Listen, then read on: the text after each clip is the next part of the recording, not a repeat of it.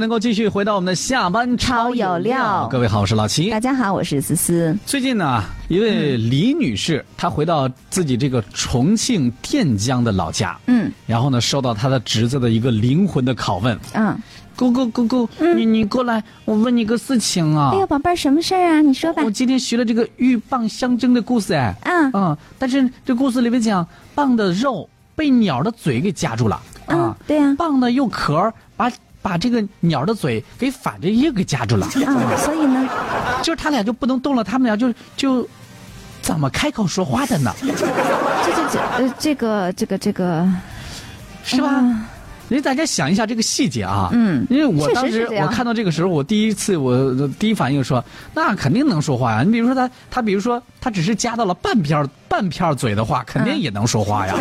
是吧？只等等于是那个蚌是把那半片个儿等于挂在那个鸟的嘴上 的，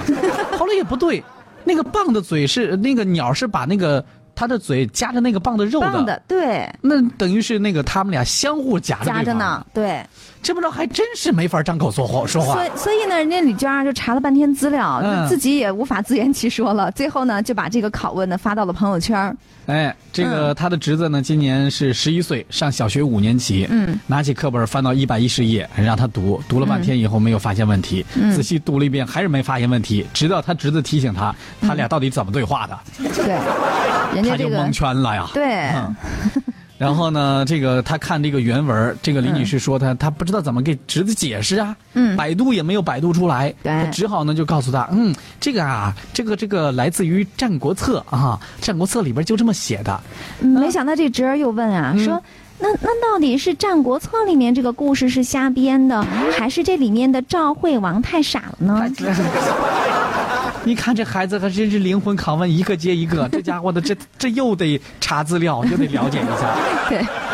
李女士告诉他说，这个鹬蚌相争的故事来自于《战国策·燕策》，嗯，记载的是这个便是苏代借用民间流传的寓言故事，说这个明赵呃说明了就是呃燕赵相争相持，嗯会给两国都会带来祸害，对从而呢就是阻止了赵国攻打燕国。说白了就是两败俱。俱伤的这个故事啊。哎，嗯对，就就就就是没打架，没打起来。嗯嗯啊，后来他又问了语文老师，语文老师说呢，这就是一个寓言故事，但是他呢，呃，就是他仍然不满意，就是小嗯伙子啊，小孩儿仍然不满意。就说，即便是故事，也不能犯这么低级的错误吧？他根本就不能张口就说话 吗？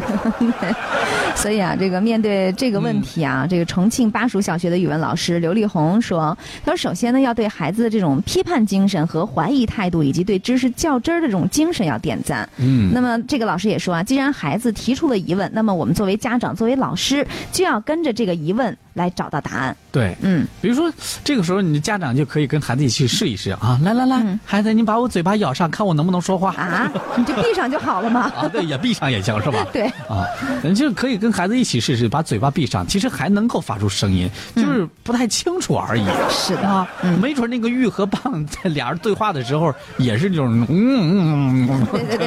对，嗯，模模糊糊的是吧？ 是没人不知道是不是会有这样的情况。或者呢，也可以引导我们的孩子嗯啊，说这是一个寓言故事，重点呢就是要讲明白这个故事里面所表达的道理。在这里呢，作者呢也是用了拟人的手法来说，如果真正较真儿呢， 那说白了，这个呃玉和蚌根本它就不是一个物种，它们之间也根本就听不懂彼此说的话。哎，这倒也是，是吧啊嗯他们俩也不会说话，是吧？对，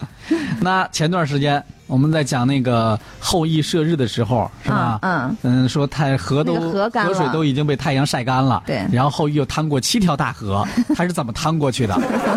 后来呢，那个出版社说啊，明年会把这个教科书给改一下，哎，是，是吧？嗯那这个课本会不会改呢？然后呢，记者也采访了西南师范大学出版社一位老师，他在接受记者采访的时候说，这个学生的质疑很好，但是对于课本教材来说，我们是不会改的。哇，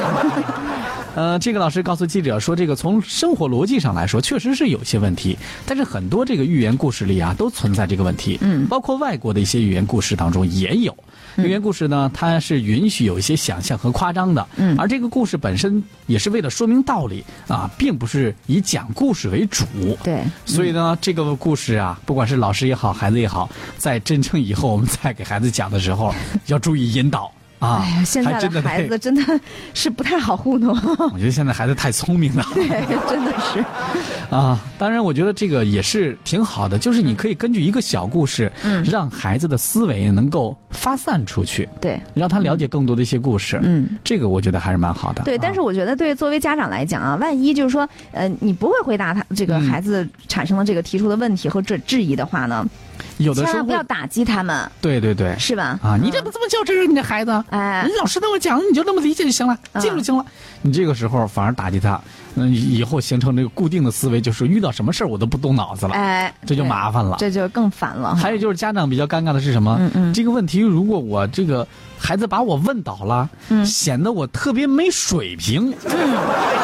我会不会在孩子心目当中失去了高大形象、高大伟岸的形象呢，哎或者是地位呢？嗯，家长会有这方面的担心，是，是吧？嗯，所以呢，这个还真的是我们家长以后也得好好学习，教育孩子这回事儿，还真的是时刻得学习着。所以随着孩子的年龄增长，我觉嗯得我们自己的知识结构啊，还有文化层次等等方面，都是需要去更新的。对你看，就是呃，这两天不是一直都被什么呃那个中国诗词大会的那个女孩儿，嗯我忘了她叫什么，被她刷屏了。嗯就是她的妈妈，还有包括昨天我们跟大家说的那个学又霸帅那又又是嗯学霸的那个小帅哥哈，就是他的妈妈，两个人同时都说，他说你要自己家长要记得自律，嗯，对。哎，嗯，就你是不能说言孩子传在那身儿写教。作业呢，你赶紧写作业去，然后啊你我在一自己边也看电视去了哎，。看电视哈哈大笑，那这哪行啊？嗯啊